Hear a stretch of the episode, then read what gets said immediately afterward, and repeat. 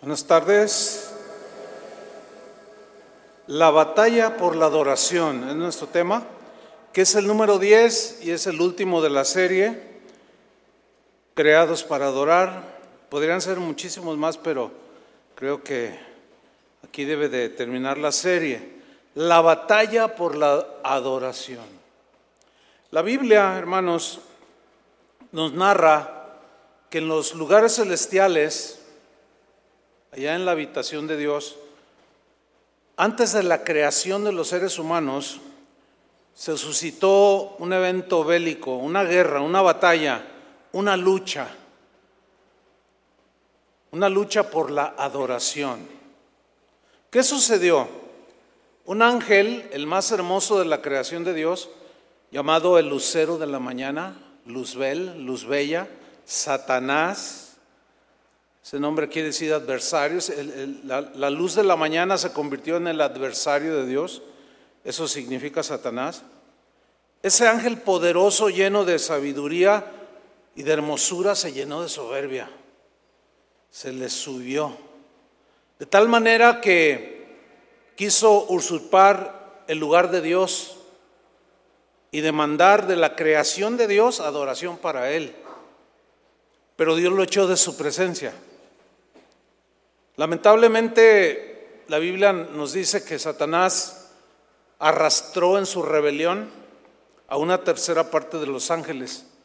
Esos ángeles caídos que posteriormente se convirtieron en los demonios que hacen daño a las personas. La guerra por la adoración se había iniciado, pero continúa el día de hoy. En Ezequiel 28, 14 nos da una breve semblanza de esto que acabo de mencionar. Dice, tú querubín grande, protector, yo te puse en el santo monte de Dios. Ahí estuviste, en medio de las piedras de fuego te paseabas. Perfecto eras en tu diseño y creación, en todos tus caminos, desde el día que fuiste creado hasta que se halló en ti maldad. Ese es el gran misterio de dónde se originó la maldad que hoy conocemos en, el mundo, en nuestro mundo, y se generó en el corazón de Satanás. ¿Cuándo fue? ¿Cómo fue? Ese, ese sí es un misterio. Dice el versículo 17, se enalteció tu corazón. Se le, se le subió. Y lo único que nos dice aquí dice, a causa de tu hermosura se contempló, miraba que los demás ángeles pues lo respetaban y se miraba hermoso y algo pasó en su corazón y se enalteció. Corrompiste tu sabiduría a causa de tu esplendor. Y en Isaías 14, 12 nos dice, ¿cómo caíste del cielo? Jesús dijo a sus discípulos en una ocasión, cuando regresaron de, la misión que les había encomendado, ellos regresaron contentos porque habían echado demonios que atormentaban a las personas. Y Jesús dijo en Lucas 10, 18, yo veía a Satanás caer del cielo como un rayo. Y muchos estudiosos aseguran que es esto del, en el contexto de Isaías, ¿cómo caíste del cielo, oh lucero, hijo de la mañana? Cortado fuiste, porque Dios no tolera a los orgullosos. Versículo 13, tú que decías en tu corazón, que hablabas contigo mismo, subiré al cielo, en lo alto, junto a las estrellas de Dios, levantaré mi trono, imagínate, igual a Dios. Versículo 14, sobre las alturas de las nubes subiré y seré semejante al Altísimo. ¡Wow! Y seré igual a Dios que me rindan adoración, alabanza. Pero Dios lo expulsó. Porque Dios no puede tolerar que nadie le robe su gloria. Por eso todo orgullo debe ser sacado de nuestros corazones.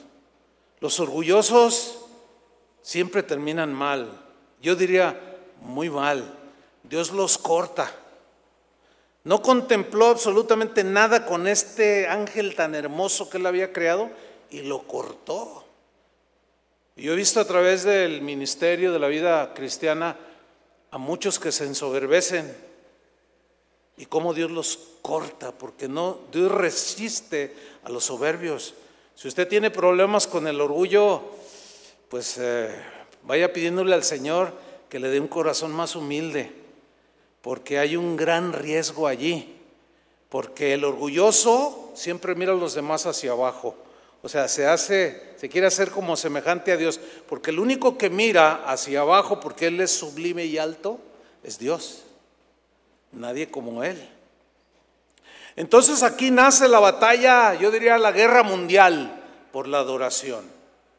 La Biblia, en sus primeros capítulos, nos habla, nos narra de lo que viene vino a ser el primer homicidio en la historia de la raza humana. Caín mató a su hermano, lo asesinó, le quitó la vida. Se llamaba Abel. Pero yo voy a narrar esta historia, pero yo quiero que pongan mucha atención eh, que este asesinato fue en un contexto de adoración, porque esto es ahí donde cobra significado. Un breve repaso, mire. La Biblia dice que cuando Dios hizo a Adán y a Eva, los hizo perfectos, no necesitaban nada, estaban completos, pero había una perfecta relación entre Dios y Adán y Eva, Dios y el hombre.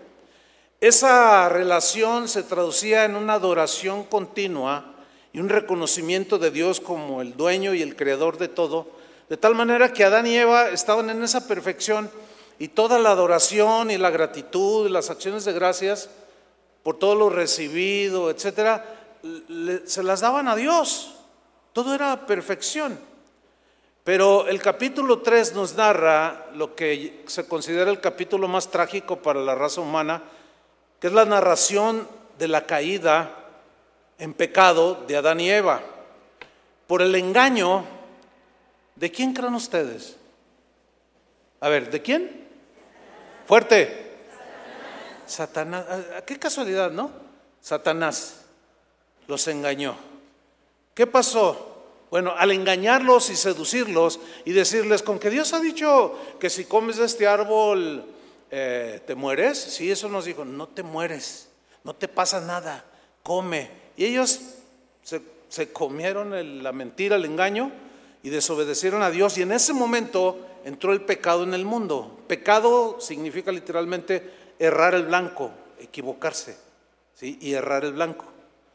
Y en ese momento se pierde la adoración genuina, porque se corta la relación con Dios. Y Adán se esconde. Le da temor hablar con Dios. Se siente desnudo y se cubren con hojas de higuera. Esa, esa acción de Adán de cubrirse con hojas de higuera representan los esfuerzos humanos de la iniciativa humana para tratar de volver a relacionarse con Dios. O sea, me tapo porque me siento avergonzado y así ya puedo venir delante de ti. Y aquí es donde nace la adoración distorsionada. Entonces, lo que sucede después es que Dios mismo toma la iniciativa y no deja al hombre ahí tirado y en desgracia, sino que Dios mismo sacrifica unos animalitos derrama su sangre, de alguna manera lo sacrifica, la Biblia no narra, pero dice que los vistió con pieles de animales y les quitó las hojas. Entonces, al vestirlos con pieles de animales, se entiende que Dios mismo sacrificó unos animalitos que eran inocentes, no tenían por qué morir. Pero esos animalitos, al derramar su sangre, ya estaban apuntando y hablando de lo que sería Cristo Jesús, el Cordero de Dios que quita el pecado del mundo. Bien, ¿por qué hizo esto Dios de sacrificar animalitos inocentes? Porque esa era la única manera de volver a relacionarse con Dios para tener una adoración otra vez genuina. La única manera de llegar al Padre, de acercarse a Dios el Padre es a través de Cristo, del sacrificio del Cordero de Dios, que su sangre nos redime, nos limpia, nos santifica, nos purifica. Y esa es la manera que Dios diseñó, porque la, la sangre es vida. Entonces Cristo dio su vida para que nosotros que estábamos muertos en pecados tuviésemos vida. Y cuando recibimos a Cristo, la vida de Dios vino, su sangre nos limpió, nacimos de nuevo y volvimos a tener comunión con Dios. Y podemos adorarlo de la manera que Dios acepta, que es la única es a través de su Hijo Jesús. Lo demás son hojas de higuera. Las demás formas de acercarse a Dios son hojas de higuera, esfuerzos humanos. Después de la caída, que nos narra eh, el capítulo 3 de Génesis, en el capítulo 4 dice que nace, tienen un hijo, Adán y Eva, Caín. Caín llegaría a ser el primer homicida en la historia de la humanidad. Aquel que tomó la vida de su hermano. Pero yo quiero que noten que todo eso sucedió en un contexto de adoración falsa y adoración genuina. Síganme con atención. Vamos a, vámonos a Génesis capítulo 4, versículo 1. Cuatro, en la mañana que dije cuatro, dijeron los cuatro que le metieron al Atlas, dije, ay, ustedes no pierden, no pierden ocasión. Estos hermanos no son inmisericordes. Ay, pero ya, volviendo a nuestro asunto, hay que, hay que digerir eso, ¿verdad? Bueno. Génesis 4, 1. Ok, ok, ok.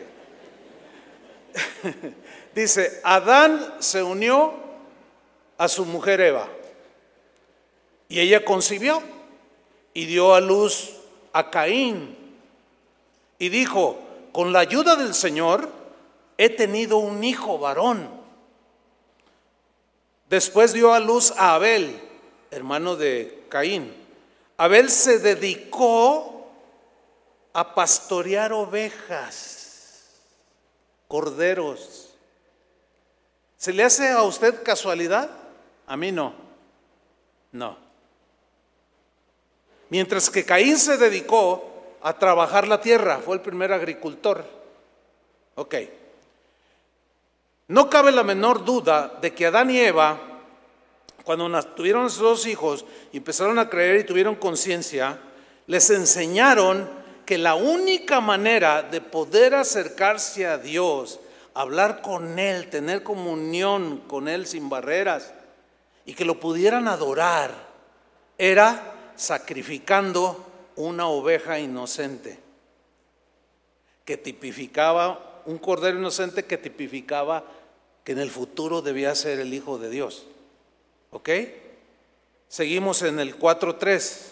Tiempo después, Caín presentó al Señor una ofrenda del fruto de la tierra. O sea, la enseñanza que recibió de sus padres, de que solamente con un cordero inocente podía acercarse a Dios, dijo, pues no, no, no, no lo quiero hacer así, lo quiero hacer a mi manera. Caín representa a todos aquellos que dicen, a mí nadie me va a decir cómo se vive la vida. Yo la vivo como me da mi gana. Y sí es cierto, porque tenemos esa libertad. Entonces yo me acerco a Dios, voy a la iglesia cuando quiero, cuando me da la gana, cuando me nace, no me nace, no voy. Si quiero cantar, canto, y si no, no quiero cantar, no canto. Yo hago lo que quiera. Ese era Caín. Y dijo, bueno, mis padres me enseñaron que para acercarme a Dios tiene que ser un sacrificio de un animal. Pero yo hago lo que me da mi gana. Y fue y recolectó un montón de manzanas o de naranjas, qué sé yo. Y se las llevó a Dios. Adoración. Ofrenda, adoración. Señor, pues aquí te traigo esto. Y le deja su ofrenda. Y dice, en el versículo 4, Abel también presentó al Señor lo mejor de su rebaño. Es decir, los primogénitos con su grasa, los corderitos más bonitos, más blancos, sin mancha alguna, perfectos, se los ofreció al Señor. Y mira lo que dice, y el Señor miró con agrado a Abel y a su ofrenda, porque estaba hablando de fe en el perdón de sus pecados, que es lo que nos acerca al Señor cuando Él nos perdona, ¿no es cierto? Estaba viendo que Abel tenía fe y creyó la enseñanza de Adán y Eva, sus padres, para acercarse a Dios y adorarlo. Y, Dios recibió esa ofrenda, porque esa era la manera de acercarse a Dios. Así Dios lo designó y así tenía que ser. Pero el versículo 5 dice, pero no miró así, no miró así a Caín ni a su ofrenda. O sea, no la miró con agrado. La miró y dijo, la vio y se volteó Dios. Y Caín, Señor, pero sácate por allá con tus naranjas. Sácate por allá con tus jícamas, con tus pepinos. No quiero esa ofrenda. Pero Señor, es lo que yo he cultivado, pero así, así yo no quiero la adoración. Que sale de tu corazón, contaminado por el pecado y la maldad. Yo no quiero eso. Yo, yo quiero que salga de un corazón limpio. Y Dios miró con desagrado a la ofrenda de Caín. Por eso Caín se, enfureció y andaba cabizbajo. De pronto se puso mal, se le saltó la vena por aquí, y se le vino hasta por acá. ¿Ha visto cuando la gente se enoja? Ah, casi le explota la vena aquí. Entonces el Señor le dijo, ¿por qué estás tan enojado? ¿Por qué andas cabizbajo? Fíjense el versículo 7. Si hicieras lo bueno, podrías andar con la frente en alto o sea, caminar delante de mí con la frente en alto. Pero si haces lo malo, el pecado te acecha como una fiera lista para atraparte. No obstante, tú puedes dominar el pecado, puedes dominar la maldad. Pero ¿cómo, ¿cómo se puede dominar el pecado y la maldad? Solo haciéndolo como Abel, presentando un animalito inocente. Y para nosotros ya fue presentado en la cruz el sacrificio de Jesús. Denle un aplauso al Señor. Amén.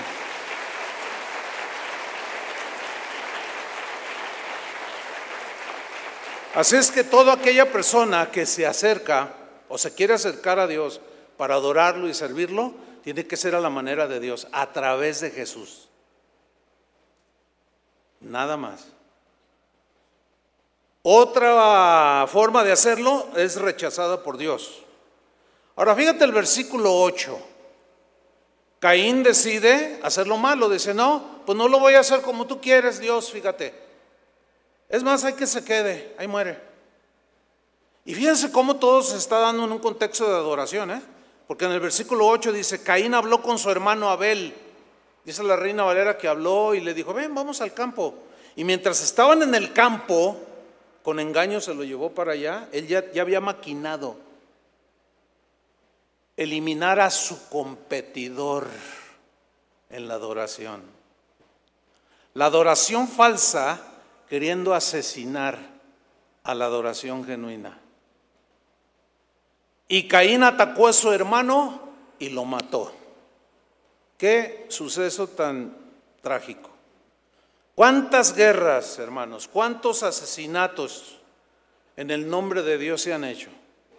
¿Cuántas aberraciones de quitar la vida, de torturar, de secuestrar y asesinar finalmente y quitar la vida de tantos seres humanos?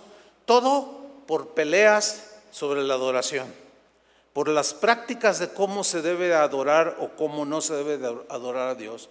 Desde el inicio de la iglesia cristiana hubo miles de mártires que murieron sacrificados les quitaron la vida solo por tener una fe diferente a la fe de los paganos.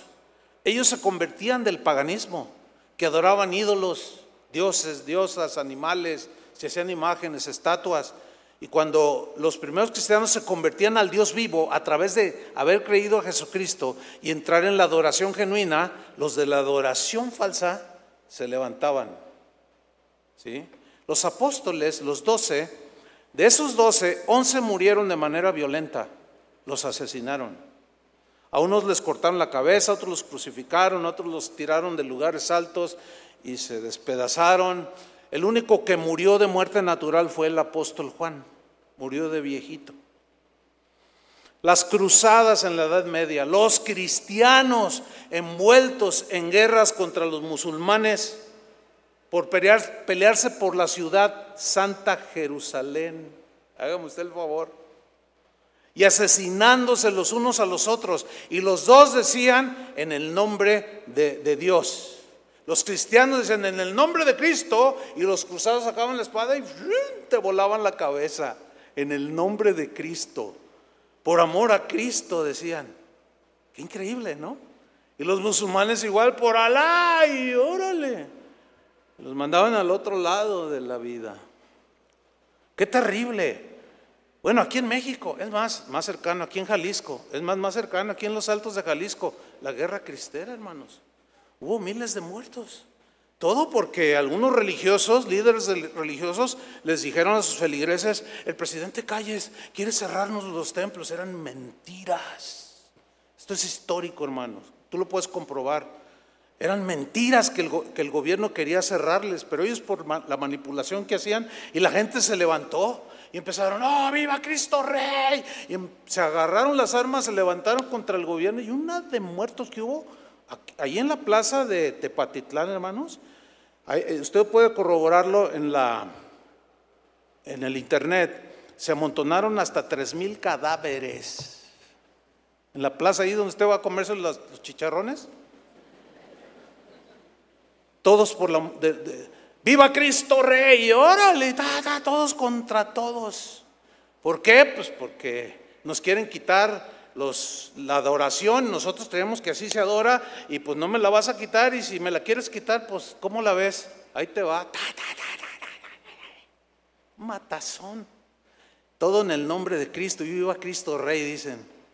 Cada vez que usted ve los letreros así en las barras, viva Cristo Rey, son los cristeros. Y fíjense lo irónico, les están haciendo un santuario aquí cerquita. Qué increíble, ¿no? Bueno, el día de hoy el campo de batalla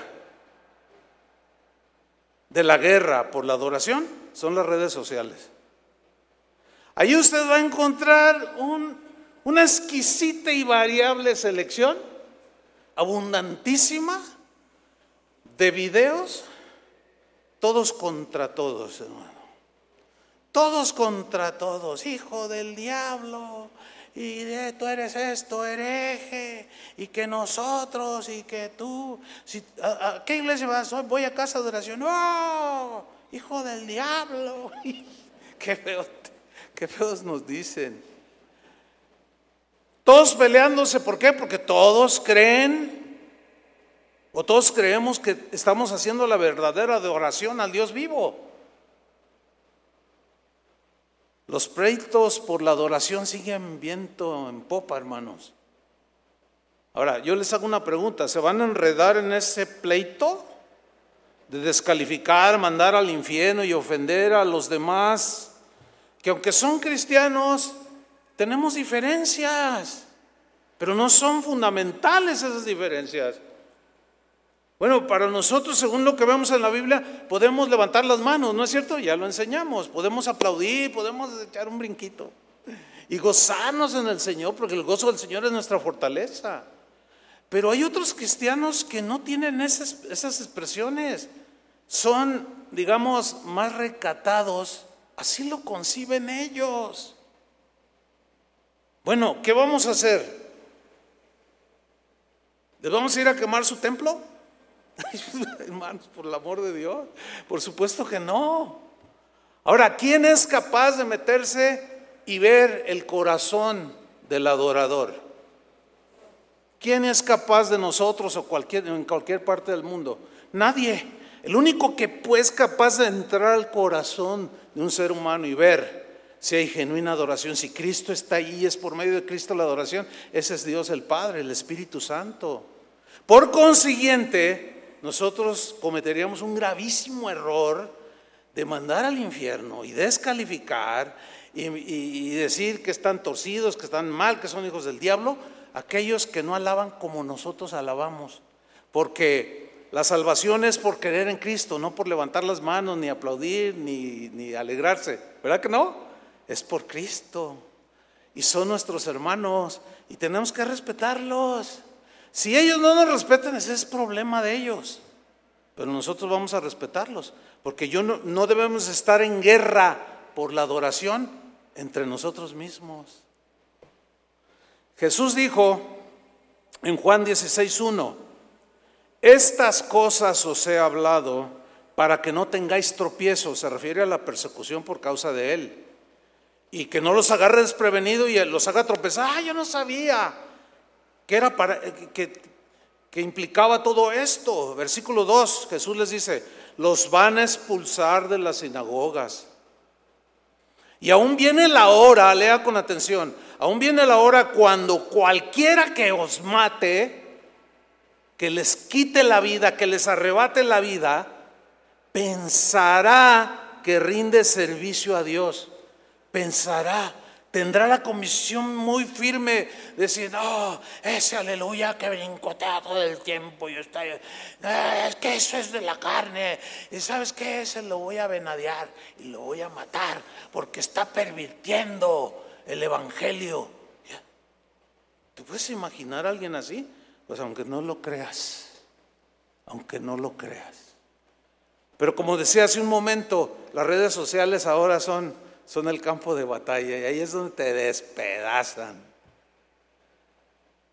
Y discuten si dar voces de júbilo es bíblico o no, y que para, qué tanta algarabía, y se pelean y se agarran.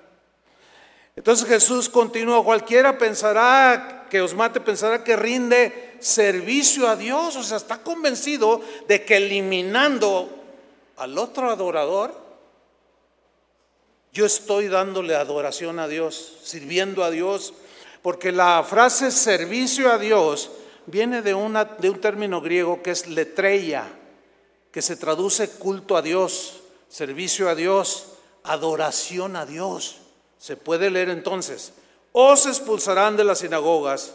Y aún viene la hora cuando cualquiera, o habrá gente, dice otra versión, que pensará que rinde culto a Dios, adoración a Dios, cuando te mata defendiendo su forma de adoración. Qué increíble. Ahora fíjate el versículo 3. Y harán esto, o sea, de quitar la vida al otro adorador, porque no conocen al Padre ni a mí. Caín no conocía al padre, Abel sí. David sí conocía a Dios, Saúl no. Creían en Dios, sabían de Dios, tenían un conocimiento intelectual, pero no, no estaban consagrados, no estaban entregados a Dios.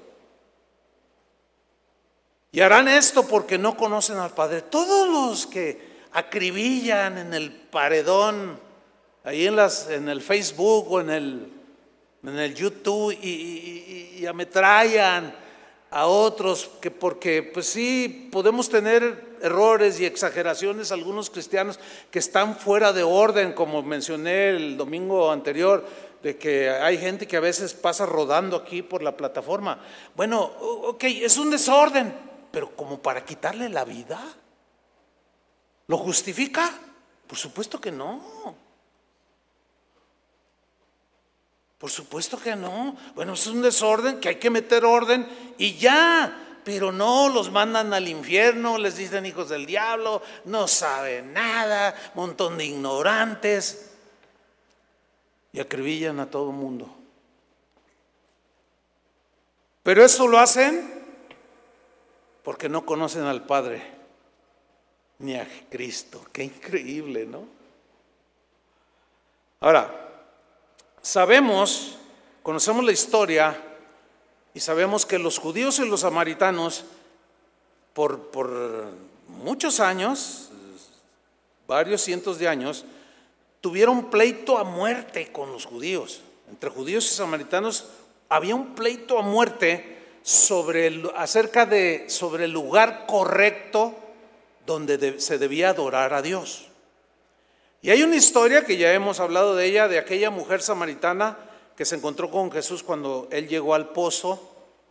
Y aquella mujer discutió con Jesús, habló y hubo un momento en que Jesús la, confronta y le dice, ve y llama a tu marido, cinco maridos has tenido y el que ahora tienes son seis y en esto has dicho la verdad, oh, su vida era un desastre. Y en ese momento que ella se ve descubierta sobre su vida inmoral, pero era Jesús, acuérdense, hablando con ella, era, era el creador del universo y, y estaba sacando a flote su pecado para perdonárselo, no para avergonzarla. Pero en ese momento que ella se siente descubierta, cambia el tema de su pecado grosero y feo por el de la adoración. Qué increíble, ¿no? Dice en Juan 4:20 en la versión Palabra de Dios para todos, dice, nuestros antepasados adoraron a Dios en este monte. De pronto se puso muy espiritual. Mira, si tú vas a, un, te invita a una fiesta a tu familia, toda la familia hicieron una fiesta. La razón fue porque se casó un primo o porque se bautizó el hijo de, de uno de la familia. Y bueno, casamiento tiene que ver con devoción a Dios, ¿no? Con Dios presente, celebración, bautismo, pues bautismo es una práctica cristiana. Pero, pero después de eso se arma la que se arma, ustedes saben, ¿no? Se arma el bailongo y la borrachera, todo lo que da, ¿sí o no? No se puede esconder. Bueno, entonces tú vas a la boda y, y empieza, órale un cigarrito, y tú dices, no, órale, pues aquí está la botella de tequila. No, pues no, uh, eres muy aguado, tú eres un aguafiestas. ¿Y, ¿Y por qué eres así? No, bueno, es que ya soy cristiano. Yo también soy. Así dicen, yo lo, lo hacía a propósito, lo comprobaba con mi familia. Ah, ¿tú eres cristiano? Ah, sí, yo también soy cristiano. Entonces, ah, mira, los cristianos, ta, ta, ta, ta, ta, ta, y empieza la guerra, obvio. No, pero que quién sabe qué. Y, que, se pone feo. Yo no me daba la media vuelta y me salía. Porque, porque hay ocasiones en que se llegan a los golpes. Y más. Si no, cuando lleguen al cielo, pregúntenle a Abel. Y se van a dar cuenta. Él le fue mal. Entonces la samaritana mete, en su vida pecaminosa,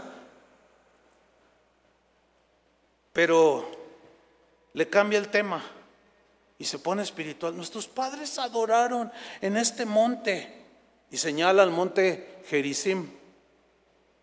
Pero ustedes los judíos dicen que debe de ser adorado en Jerusalén. Y allí ya había un pleito de adoración de cuál era el lugar correcto. Jesús le responde en el versículo 1, mujer, créeme mujer, que llegará el momento en que ustedes no adorarán al Padre, ni en este monte, ustedes los samaritanos y los judíos, acá en Jerusalén. Llegará ese momento que ninguno de esos dos lugares se va a adorar al Padre. No, esa verdad es contundente. Esa verdad nadie la conocía hasta que Jesús vino y dio a conocer al Padre, el corazón del Padre. Porque Jesús dijo, el, el Padre y yo somos uno. El que me ha visto a mí, ha visto al Padre. Y todo lo que yo digo, no lo digo de mi cuenta, sino digo lo que mi Padre me dijo que dijera. Versículo 22. Le dice una verdad agresiva, pero era la verdad. Y como dice el dicho por ahí, que tiene su sabiduría, la verdad no peca, pero incomoda. Y le dice una verdad que incomodó a la mujer y le dice, ustedes, le dice Jesús, los samaritanos adoran algo que no entienden.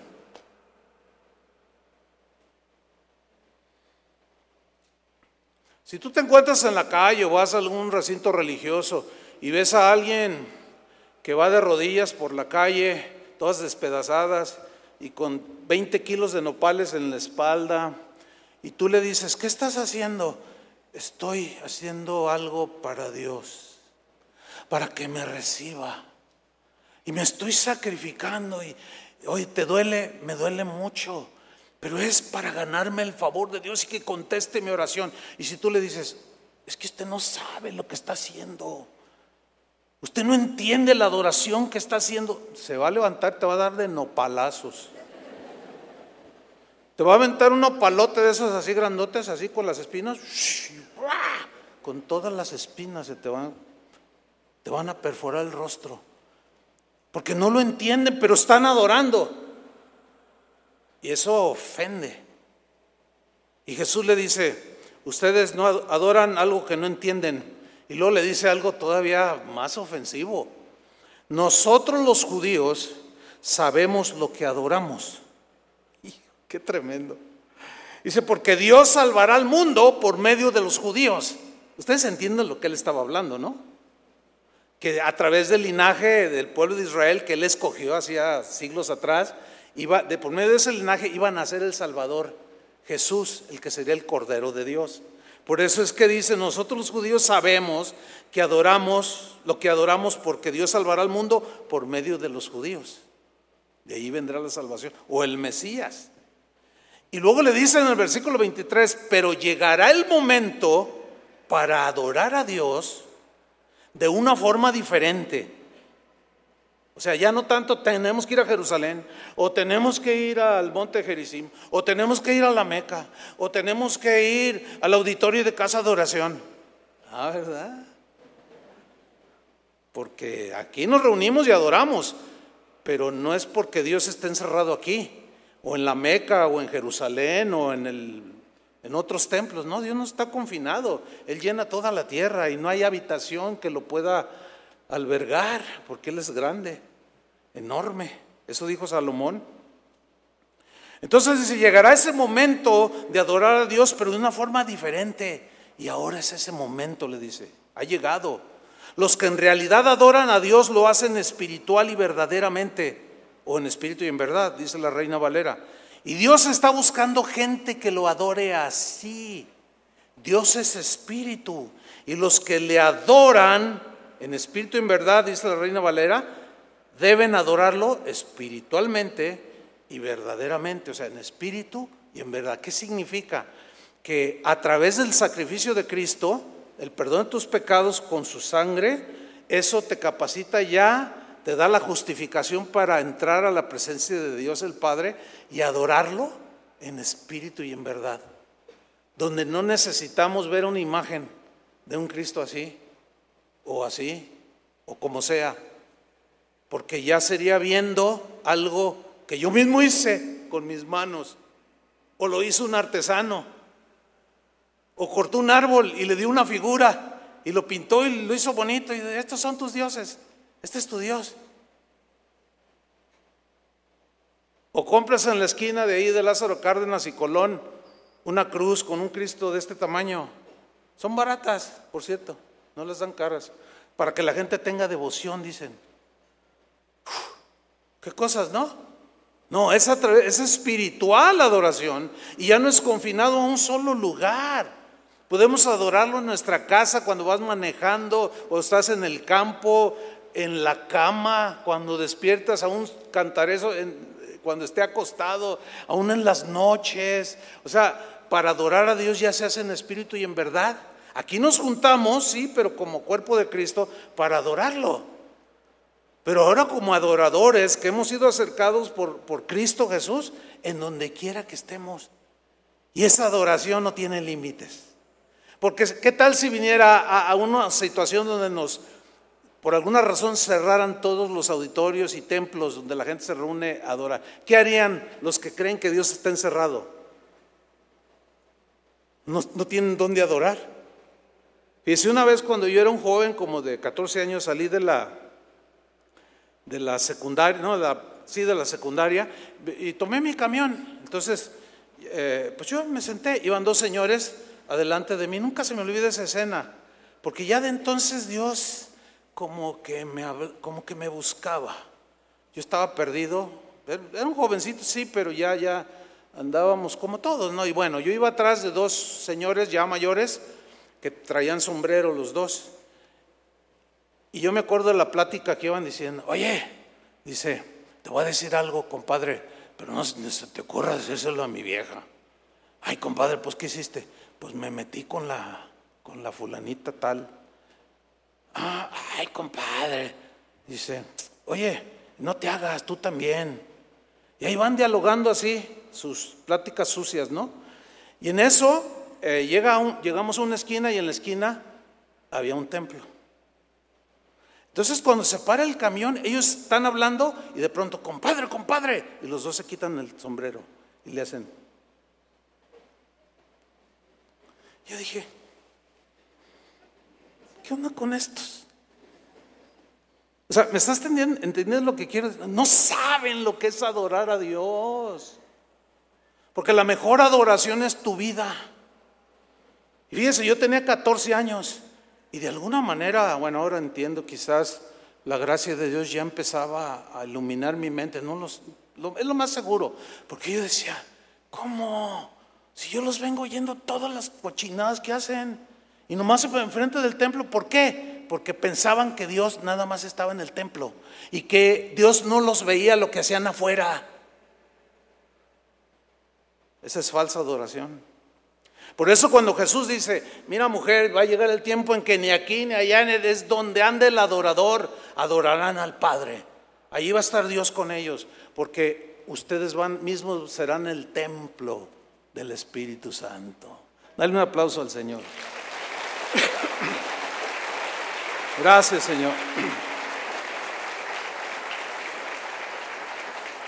Cuando Dios escogió, tuvo que escoger a un pueblo, de un linaje, de una raza, para que por medio de ese pueblo naciera el Salvador. Y Él decidió alejar, a, escoger, elegir a los hebreos, que se originaron con Abraham. Pudo haber elegido a los babilonios, a cualquiera, todos eran paganos en ese tiempo. Pero Dios tuvo que elegir a uno solo y se decidió por ellos para que de ese linaje naciera Jesús el Cordero. Y una vez que lo eligió, los fue eleccionando. Y en Levítico 26.1, en la versión Palabra de Dios para Todos, les dijo algo fuerte, contundente y claro. Les dijo lo siguiente, no se hagan ídolos ni monumentos de adoración. Tampoco pongan piedras decoradas, o sea, en sentido religioso, en su tierra para inclinarse entre ellas, porque yo soy el Señor tu Dios, su Dios.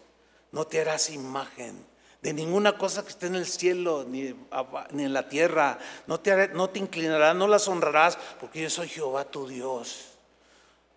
Por eso es que los hebreos hasta la fecha no tienen ese tipo de, digo, los piadosos, ¿no? Ahora, ¿qué hicieron los israelitas cuando Moisés se tardó de bajar de la montaña? Se hicieron un becerro de oro, ¿no es cierto? Y lo adoraron. Dijeron, Israel, estos son tus dioses. Y ahí van cabalgando en el becerro de oro. Qué increíble, ¿no? Bueno, a la muerte de Josué, que fue el que los introdujo a la siguiente generación que se rebeló, quedaron tirados en el desierto, él los introdujo a la tierra prometida. Cuando Josué muere, llega un tiempo difícil para el pueblo de Israel, porque esa generación también comenzó a desviarse, la adoración comenzó a desviarse, y Dios decidió enviarles jueces o, líderes espirituales que ordenaran y dirigieran al pueblo. Y fue un tiempo muy difícil porque muchos de esos líderes hicieron bien su tarea, algunos, pero otros no. Y, había tiempos donde eran tan rebeldes que dice la Biblia en jueces que cada quien hacía lo que bien le parecía. Lo que bien le cuadraba, eso hacían. Eso provocó una, anarquía espiritual. Por consiguiente, caían en la, en la falsa adoración a los ídolos, a los dioses, a las diosas falsas. Y la batalla de la adoración continuó a través de los siglos. Pero también hubo gente fiel que se guardó, que se mantuvo como aquella historia que es inevitable narrarla en Daniel capítulo 3, donde nos narra de un rey llamado Nabucodonosor, rey de Babilonia, que en ese tiempo fue, era el rey más más rico, más famoso, más poderoso que existía sobre la faz de la tierra. Y Dios, en juicio contra los, su, pueblo por, por haber sido la idolatría, permitió que Nabucodonosor destruyera Jerusalén y destruyó el templo. Y los judíos, ya no hay dónde adorar. Y andaban todos chuecos como el Señor de los sombreros. Ay, ¿ahora qué vamos a hacer? Ya no tenemos lugar donde adorar. Muchos, miles fueron llevados cautivos a Babilonia. Un día, narra el capítulo 3 de Daniel, luego lo lee en la tarde ahí de tarea. A Nabucodonosor de pronto, mirando su esplendor, ahí se sentó a ver los famosísimos jardines de Babilonia. Ahí es de todo ensoberbecido con todos sus logros terrenales. Dice que de pronto dijo, ah, voy a hacer una estatua y voy a mandar un, decreto que al son de los instrumentos musicales, cuando los empiecen a oír, todos van a venir y se van a, postrar delante de la estatua que voy a levantar, o sea, una estatua de Él. Y que al son de los instrumentos vengan, se posten y la adoren. Y mandó esas cartas y esos decretos a todos los gobernadores, a todos los líderes, y con esa orden. Y cuando sonaban las bandas de música, fíjense, música de adoración, pero adoración falsa. La gente iba a las plazas, iba a la plaza donde estaba esa estatua de 27 metros de altura. Imagínense el monote. Y estaba Nabucodonosor y él sentado ahí en su palacio y miraba la plaza. Entonces oía, convocaban a la gente, sonaban los instrumentos y todos se postraban y adoraban el mono de yeso o de madera. ¿Quién sabe qué lo haría? No dice. Y así adoraban. De pronto, uno de esos adoradores, o varios, miran que había tres jóvenes así. Oye, ¿y esos tres qué? Pues son de los hebreos cautivos. ¿Y por qué no se postran? Deberían de postrarse. ¡Ey tú! ¡Póstrate! ¡Ey! Póstrense. ¿Por qué desafían la orden del rey? No nos postramos. Sadrat, Mesac y Abednego les habían cambiado los nombres. Y ahí estaban. Pues van y le dicen al rey, oye rey, ¿no dijiste que si alguien desobedecía el decreto, lo meterías al horno de fuego? Sí. Dice, pues ahí hay tres de los cautivos que trajiste de Jerusalén. A ver, ¿quiénes son? Allá se ven, mira, a ver, tráiganmelos para acá. Y los traen a los tres y los plantan enfrente de Nabucodonosor. Y ellos así. ¿Por qué desobedecen el decreto del rey? Mira, sepa su rey, le dicen, que Dios puede librarnos de ese horno que nos amenazas meternos si no adoramos la estatua que levantaste. Pues sepa su rey que no nos vamos a postrar. Qué guerra de adoración, ¿no? Ah, no. Y mandó calentar siete veces el horno. O sea, le echaron más leña. Allí los voy a meter. Pues no nos, no nos postramos. ¿Cómo la ves? Así desafiando. Dice, mira, rey, sepas que Dios puede librarnos de ese horno. Pero si no nos libra, aún así, y nos quemas, ni aún así nos vamos a postrar, así que no nos postramos. Con una convicción, el día de hoy los cristianos, con que ya están adorando, a todo, adoran todo. Ay, pastor, ay, pastor, ay, ay, virgencita, ay, padrecito, ¿qué es eso? ¿Y el Dios verdadero dónde quedó? No, pues los agarraron y los metieron. Pero por ahí aparece uno. ¿Quién era? Será Cristo, hermanos. Y al milagro y Nabucodonosor se impacta y los manda a sacar. Pero ¿cómo ni siquiera huelen a, a quemado? Dice, Dios nos libró. Dios honra al que le honra. Dele un aplauso al Señor. Amén.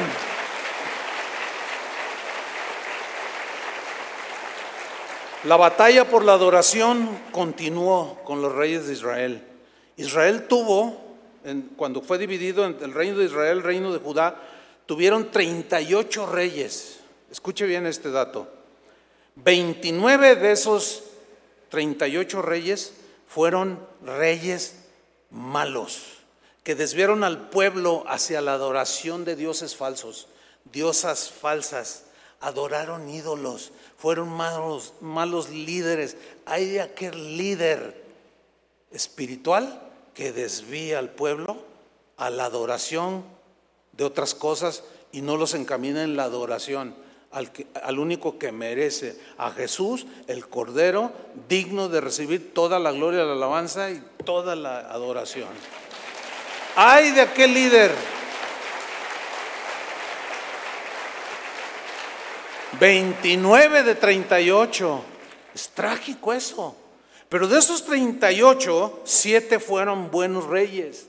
Siete reyes que cuando tomaron el reinado limpiaron el templo, limpiaron las, tumbaron los ídolos, abrieron los libros, o sea, la ley se la leyeron al pueblo y, hubo despertamiento espiritual, arrepentimiento, la gente se daba cuenta que estaban muy lejos de Dios.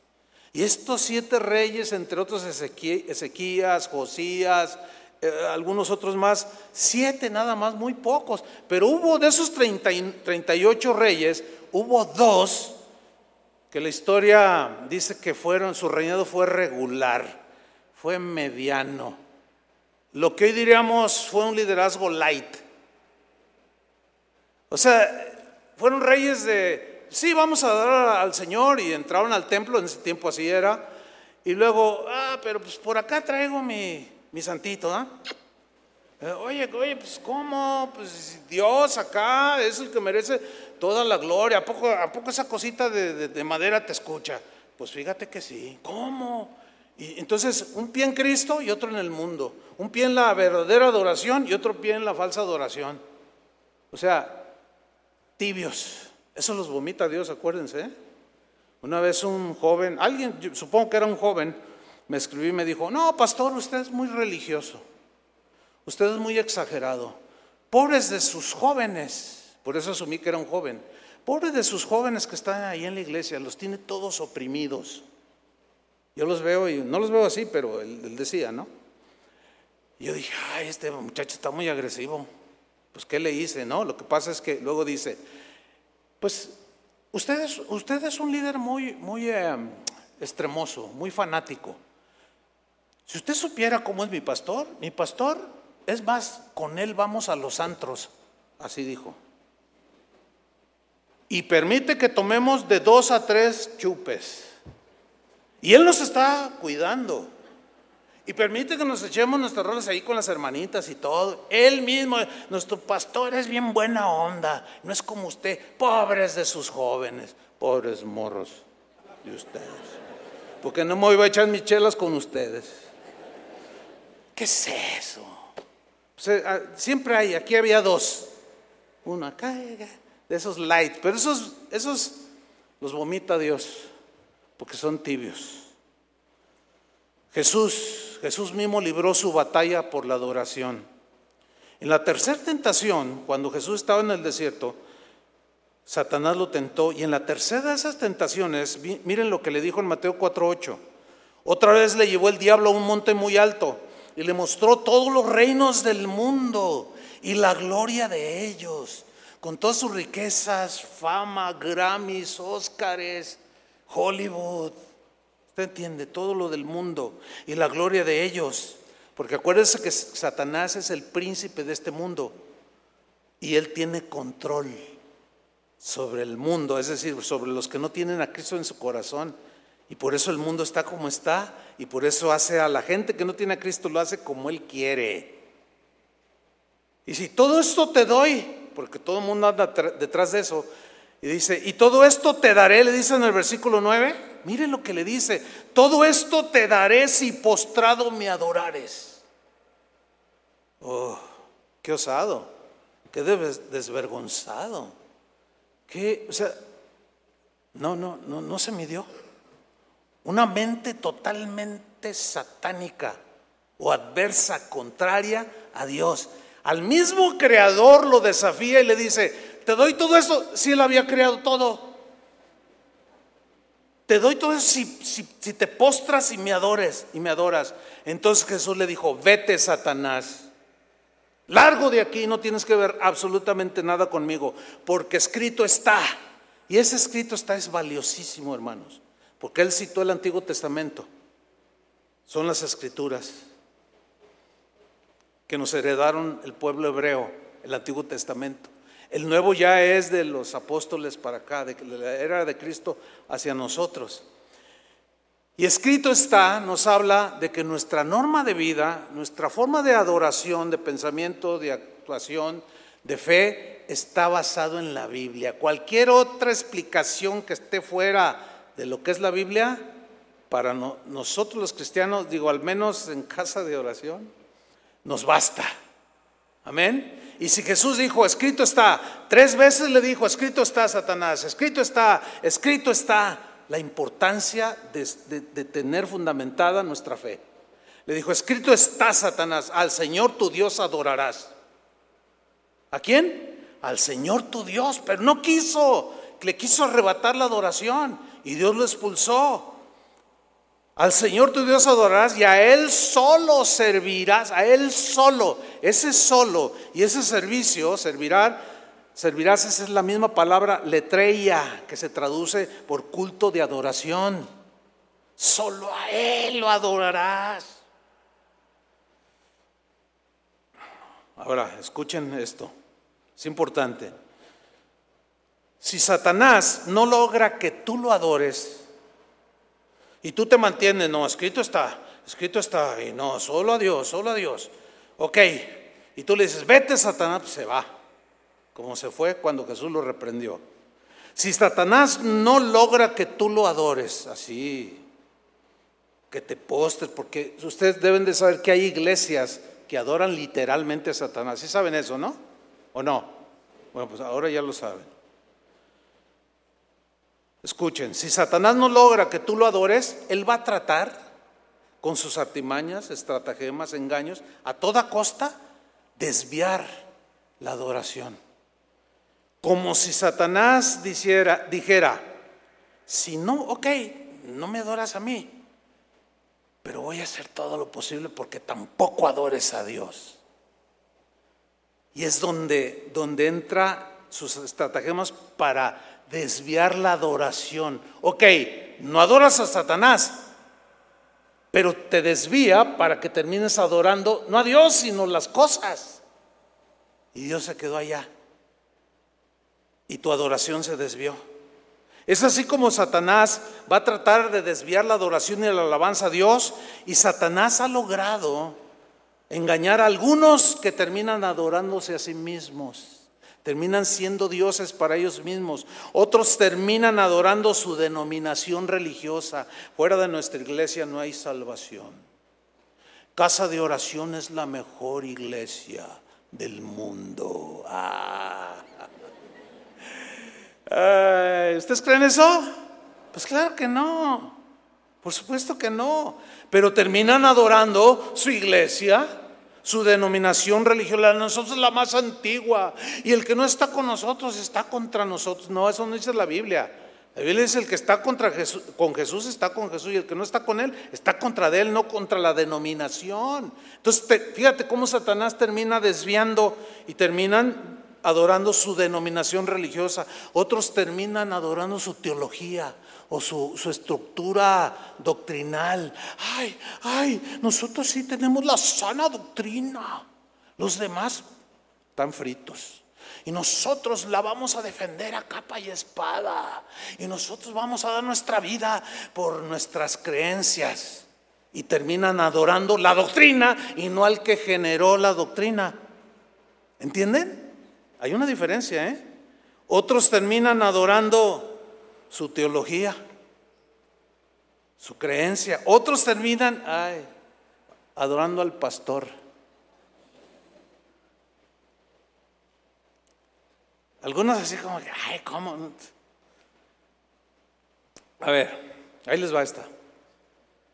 ¿Qué pensarían ustedes si ahí a la salida, allá en el, en el hall, en el recibidor, encuentran unas mesas con playeras que digan, la vida es mejor con el pastor Chuy Olivares. ¿Cuántos la comprarían?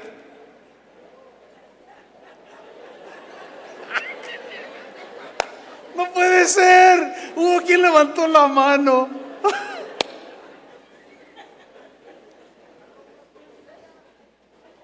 A, a, ver, ¿qué pensarían si sale un nuevo refresco producido, un producto de la, de la de alguna refresquera con mi foto? ¿Se tomarían ese refresco? Bueno, pues saben que ya se están dando fenómenos así dentro de los que decimos que somos cristianos evangélicos, que tenemos la Biblia. Ya se está dando, hermanos. Porque es bien fácil desviarse. Y terminan adorando. ¿Por qué? Porque por la unción, la, autoridad que, irradia, la, sabiduría que puede irradiar un, un líder espiritual. Y la gente se ciega y terminan adorando. De ahí es donde salen las sectas, hermano. Todo lo que diga el líder, los demás lo obedecen de manera ciega. No, hermano, no. No, eso se llama fanatismo. Y eso es adoración a los líderes espirituales. Y muchos ya lo están haciendo en estos precisos momentos. ¿Y qué me dice de los cantantes cristianos? ¡Ay, canta como angelito! Oye, pero su vida es una vida terrible, como parece samaritana. No, no, no, a mí no me importa su vida personal, a mí me importa cómo canta. Canta hermosísimo. Su vida personal allá ella, si quiere hacer lo que ella quiere. No, a mí sí me importa. ¿Cómo no nos va a importar el testimonio? Por supuesto que nos debe de importar. Pero no es que canta bien bonito y se rinden y esto les gusta. Y reciben el aplauso. Por ahí hace años una de estas cantantes cristianas dijo, ay, el alimento para mi alma es el aplauso de la gente. Imagínate, necesita que le aplaudan para seguir cantando y deleitándonos con su talento con tu talento afuera. ¿Quién necesita tu talento? ¿Qué, ¿Quién puede tener la hermosura y el talento que Satanás tenía? Nadie. O el lucero de la mañana. Y Dios lo expulsó de su presencia por quererle robar la adoración. Y eso sucede con todos los que se la roban. Otros terminan adorando el dinero, otros imágenes así literales, otros terminan adorando a los demonios y al mismísimo Satanás. Terrible, hermanos. Pablo tuvo su batalla de adoración. Hubo un paralítico que fue sanado porque Pablo y Bernabé oraron por él y fue un milagro. Y vean la reacción de la gente. Hechos 14, 11. Entonces la gente, viendo, visto lo que Pablo había hecho, alzó la voz, la gente empezó allá diciendo en lengua licaónica, dioses bajo la semejanza de hombres han descendido a nosotros, qué privilegiados. Y yo me imagino a Pablo de Bernabé, ¿qué es esto? ¿Que tú eres un dios? ¿De dónde o qué? Y Bernabé, ay, Pablo, ahí está gente, ¿qué le pasa? Dice en el versículo 2, y Bernabé, y a Bernabé llamaban Júpiter, ese es Júpiter.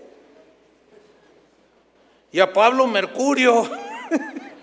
porque este era el que llevaba la palabra y el sacerdote de Júpiter, o sea, que adoraban el planeta Júpiter, ese es nomás, el sacerdote de Júpiter, cuyo templo estaba frente a la ciudad, trajo toros y guirnaldas delante de las puertas y juntamente con la muchedumbre quería ofrecer sacrificios. O sea, a Pablo y a Bernabé, fíjate nomás. Ahora, ¿qué, ¿cómo reaccionaron? ¿Qué hicieron? ¿Recibieron la adoración? Había una guerra allí. Cuando lo oyeron los apóstoles Bernabé y Pablo, rasgaron sus ropas ¡ah! y se lanzaron entre la multitud gritando, dando voces, ¡Ey, ey! Cálmense y diciendo, varones, ¿por qué hacéis esto? ¿Qué les pasa? Nosotros también somos hombres semejantes a ustedes que os anunciamos que de estas vanidades os convirtáis al Dios vivo que hizo el cielo y la tierra, el mar y todo lo que en ellos hay. Y dice el versículo 18, y diciendo estas cosas, difícilmente lograron impedir que la multitud les ofreciese sacrificio. Uno de los reformadores dijo, el corazón humano es una fábrica de ídolos. Yo estoy de acuerdo con él. Fabricamos ídolos, ¿por qué? Porque quitamos la mirada del único Dios. y de Jesucristo, su Hijo. Pedro, Pedro también luchó su batalla de adoración. Había un centurión romano, pagano, era un soldado. Este hombre, sin embargo, hacía acciones buenas para los judíos y, y Dios le mandó un ángel y le reveló y le dijo, haz traer a un tal Pedro, él te va a dar palabras de vida. Y él mandó soldados, llegaron a donde Pedro estaba, Dios le, avisó a Pedro, te buscan, y él bajó. ¿Quién me busca? Dice, tú eres Pedro, sí, vente, Cornelio quiere que vayas a su casa. Él entendió que tenía que ir a predicarles el Evangelio. Y fíjense lo que sucede en Hechos 10:25. Cuando Pedro entró a la casa de Cornelio, salió Cornelio a recibirle. Y miren lo que hizo Cornelio. Y postrándose a sus pies, ¿qué hizo? Lo adoró a Pedro. ¿Y qué hizo Pedro? ¿Cuándo se le puso? Le, le dio la mano para que se la besara. Bésame porque soy el sumo pontífice. Hermanos, ¿se dan cuenta? ¿Cómo está la guerra de adoración? Por todos lados. Entre falsa adoración y verdadera adoración hay un caos. Pero nosotros tenemos que saberla distinguir con Cristo en el corazón. Mas Pedro le levantó, dice, y diciendo, levántate, pues yo mismo también soy hombre. ¿Qué estás haciendo adorándome a mí? Ahora, el verbo levantar aquí es ejeiro en el griego. Y este verbo se usa cuando se habla de sacar a algo, sacar algo o a alguien de un pozo. Entonces cuando le dice, no me adores a mí, y le dice, levántate, dice que le levantó, o sea, lo sacó y le dijo, no me adores a mí, lo sacó del pozo de la idolatría, adora a Dios. Pero hay un tercer eh, caso de, eh, de los apóstoles, se trata de Juan, el apóstol del amor. Híjole, el teólogo, el que escribió el evangelio más profundo de los cuatro el más cercano, uno de los más cercanos a Jesús, de tal manera que se recostaba en su pecho. Él tuvo una batalla por la adoración, pero una batalla donde, donde tropezó, falló. Pero su historia y su caso a mí me deja una, una enseñanza. ¿Cuál es? Que el que piensa estar firme, mire que no caiga. Esa es la enseñanza. Ok, Juan recibió la revelación de lo que nosotros leemos en la Biblia como el libro de Apocalipsis, que es la revelación de los sucesos de los últimos tiempos. Entonces, ángeles aparecieron, él los miró, veía a Cristo glorificado, o sea, unas visiones impresionantes. Y uno de esos ángeles maravillosos le mostró cosas, le reveló cosas. Se deslumbró tanto el apóstol Juan que miren lo que hizo. Apocalipsis 19, 10. Yo, Juan, me postré a sus pies para adorarle. Ay, qué terrible. Y él me dijo, mira, no lo hagas. Yo soy consiervo tuyo. O sea, soy un ser espiritual diferente a ti. Soy un ángel, pero somos siervos. Yo sirvo a Dios, tú sirves a Dios y de tus hermanos que retienen el testimonio de Jesús. Adora a Dios. Fíjate, Juan, Juan estaba deslumbrado de todo lo que estaba mirando. Y vio al ángel y dijo, te adoro. Y el ángel en voz fuerte y tronadora le dijo, no me adores a mí, adora a Dios. Y lo, lo despertó. Cualquiera puede entender una reprensión de esa manera. Y de ahí es donde viene la exhortación al que piensa estar firme, mire que no caiga, porque por segunda vez Juan lo hizo. Tiene visiones, le entregan los ángeles cosas maravillosas y nos vamos a Apocalipsis 22, 9. Pero él me dijo, mira, no lo hagas. O sea, no me adores, porque yo soy consiervo tuyo, de tus hermanos los profetas y de los que guardan las palabras de este libro. Adora a Dios. ¿A quién debemos de adorar, hermanos? Al hombre hay que respetarlo, hay que honrarlo. Miren, ahorita en Estados Unidos es el Día del Pastor. Allá así, lo celebran. Y bueno, allá el cristianismo por ya un par de siglos ha sido pues muy notorio, aunque últimamente está dando sus traspieces, ¿no? Pero allá en Estados Unidos a los pastores, incluso en el gobierno y todo, los honran, los respetan y los mencionan. Y dicen, no, pues felicitamos a los pastores, gracias por el trabajo que hacen. Y, son, y hacen eventos eh, oficiales. En la Cámara de Senadores, de Diputados, hay menciones. Damos gracias a los pastores de este país, los honran, los reconocen, los respetan, pero hasta ahí. De ahí no más. Entonces, la Biblia dice, honra al que honra, respeto al que respeto, pero más de ahí, nada, para que se ubiquen hermanos, ¿ok? Déjenme contarle una última historia. El pastor Chuy García, que muchos de ustedes conocen, tuvimos una, él y yo tuvimos una, una experiencia, una batalla por la adoración tremenda. Se la voy a narrar. Un día de septiembre de 1993, en la ciudad de Buenos Aires, Argentina, hace 30 años de esto, en un estadio, uno de los estadios más grandes de ahí de, Buenos Aires, a reventar. Había una, una, unas reuniones de alabanza y adoración. Nos habían invitado un grupo de mexicanos a compartir sobre, sobre este tema, alabanza y adoración. Yo iba a ser el orador en esa, noche abarrotadísimo el estadio. Cuando llegamos, la gente, mucha gente quedó afuera porque se agotaron las entradas, no había cupo. Y cuando llegamos, descendemos del auto donde íbamos, la gente empezó, ¡ay, ya vienen! Y ¡ay, hola, hola! Pero cuando nos ven, hermano, algunos empezaron a balanzar y gritaban, ¡ay, yo, ay, No digo nombres porque luego se, ofenden. ¡ay, ay, ay! Y mire hermano, literal, escúcheme bien, nadie me lo contó, me sucedió a mí. La gente nos tocaba y se untaban, literal, nos tocaban, ay hermano Chuy, ay, y lo, ah, ah. Yo empecé a manotear y me acuerdo de Chuy García. En ese tiempo tenía su melena bien abundante. Y no le, le volaba la melena por todos lados. Pero era una cosa horrible, vergonzosa, hermano. Y a medida que íbamos entrando por un túnel al estadio rumbo a la plataforma, la gente se iba cerrando, obviamente, y la gente que estaba en los barandales, ¡ah! ¡ah! Una cosa vergonzosa, espantosa y horrible, hermano. Yo estaba tan turbado.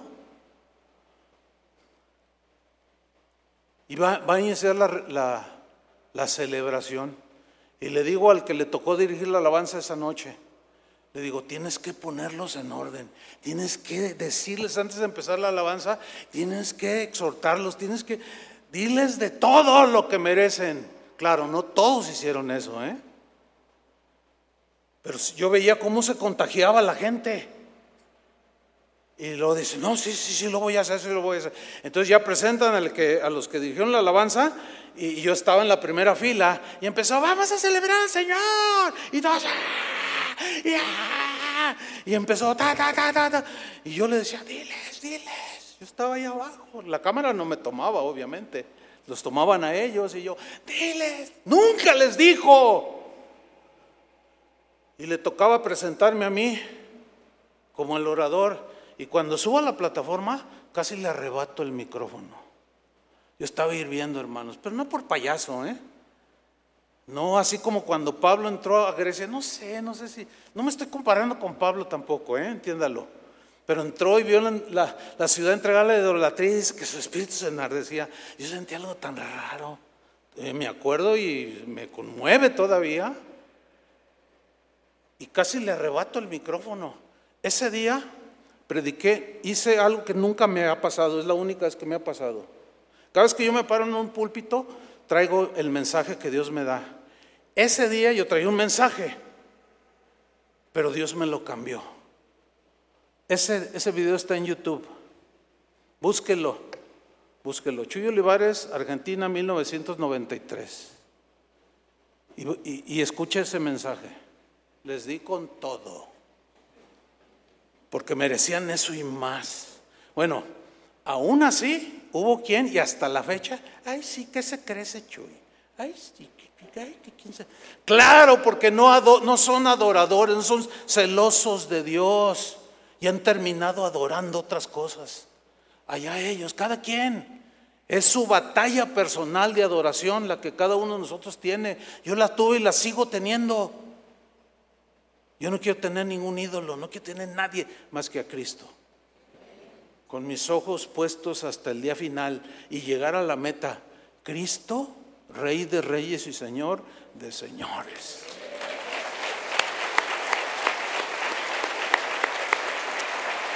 Amén. Quiero terminar con esto. La batalla continuará, hermanos, hasta el último día que, se registre en esta tierra. La historia, la historia un día se cerrará, pero mire cómo terminará. Vámonos rápido, Apocalipsis 13:3. No, no voy a explicar muchas cosas porque obvio que no es el momento. Pero ustedes van a ver cómo resalta la adoración ahí. Ok. Apocalipsis 13:3. Juan, el que se postró ante los, los ángeles, escribió esto. Vi una de sus cabezas como herida de muerte. Habla de la bestia. Pero su herida mortal fue sanada y se maravilló toda la tierra en pos de la bestia. Cuatro. Y adoraron al dragón. Todo esto es simbólico, es Satanás y adoraron al dragón que había dado autoridad a la bestia. Y adoraron a la bestia diciendo, ¿quién como la bestia? Que se entiende que es un personaje, un humano muy notable, el anticristo. Que dirá, paz, paz, traerá supuesta paz al mundo, en fin. ¿Quién como la bestia? ¿Y quién podrá luchar contra ella? Versículo 11. Después vi otra bestia que subía de la tierra y tenía dos cuernos semejantes a los de un cordero, pero hablaba como dragón. ¿Se parecía cordero? ¿Cristo? Pero luego te volteaba así y era el diablo. Y hablaba como dragón, que en la mitología arrojan fuego, ¿no? ¿Sí? Dice el versículo 12 y ejerce toda la autoridad de la primera bestia en presencia de ella y hace que la tierra y los moradores de ella adoren a la primera bestia cuya herida mortal fue sanada. La gente se va a deslumbrar con esos milagros palpables y en vivo, todos tomando con sus smartphones y todo. Todo el mundo lo va a presenciar. Versículo 14. Y engaña a los moradores de la tierra con las señales que se le ha permitido subrayo, hacer en presencia de la bestia, mandando a los moradores de la tierra que le hagan imagen a la bestia, imagen a la bestia, que tiene la herida de espada y vivió. Y se le permitió infundir aliento a la imagen de la bestia para que la imagen hablase. ¡Wow! Y todo, e hiciese matar a todo el que no la adorase. 17. Y ninguno, y que ninguno pudiese comprar ni vender, sino el que tuviese la marca o el nombre de la bestia o el nombre de su nombre, el número de su nombre. Aquí hay sabiduría. El que tiene entendimiento cuenta el número de la bestia, pues es número de hombre y su número es 666 anticristo. Versículo 19, 14, 19. Y el tercer ángel lo siguió, diciendo a gran voz, si alguno, este era un ángel de Dios, de Dios, si alguno adora a la bestia y a su imagen y recibe la marca en su frente o en su mano, él también beberá del vino de la ira de Dios que ha sido vaciado puro en el cáliz de su ira y será atormentado con fuego y azufre delante de los santos ángeles y del Cordero. Y el humo de su tormento sube por los siglos de los siglos y no tienen reposo ni de día ni de noche los que adoran a la bestia y a su imagen, ni nadie que recibe la marca de su nombre. Tú decides a quién adoras. Yo ya decidí a quién. La batalla por la adoración, hermanos, continúa. Pónganse de pie.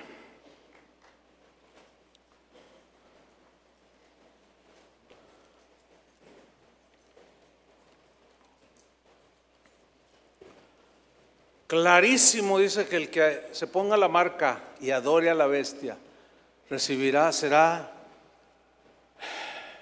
cubierto por el enojo y la ira de Dios. ¿Sabe que en la actualidad hay líderes espirituales que están enseñando que no le hace que te, pongas la marca? Dios es misericordioso y no te va a condenar. A ver, ¿a quién le van a creer? ¿A lo que dice la Biblia o lo que dice un líder espiritual? Que dice la Biblia. Todo, y hay mucha gente que le está creyendo, ¿eh? Y es un conocidísimo predicador. ¿Por qué? Porque ya es el que hace refrescos con su foto y playeras con lo, la vida es mejor conmigo. Y está torciendo mucha gente. Y eso no se vale en la presencia de Dios. Y yo lo denuncio aquí públicamente. No podemos seguir eso, hermanos. Tenemos que adorar al único que merece la adoración. Levanta tus manos y adórale solo a Él.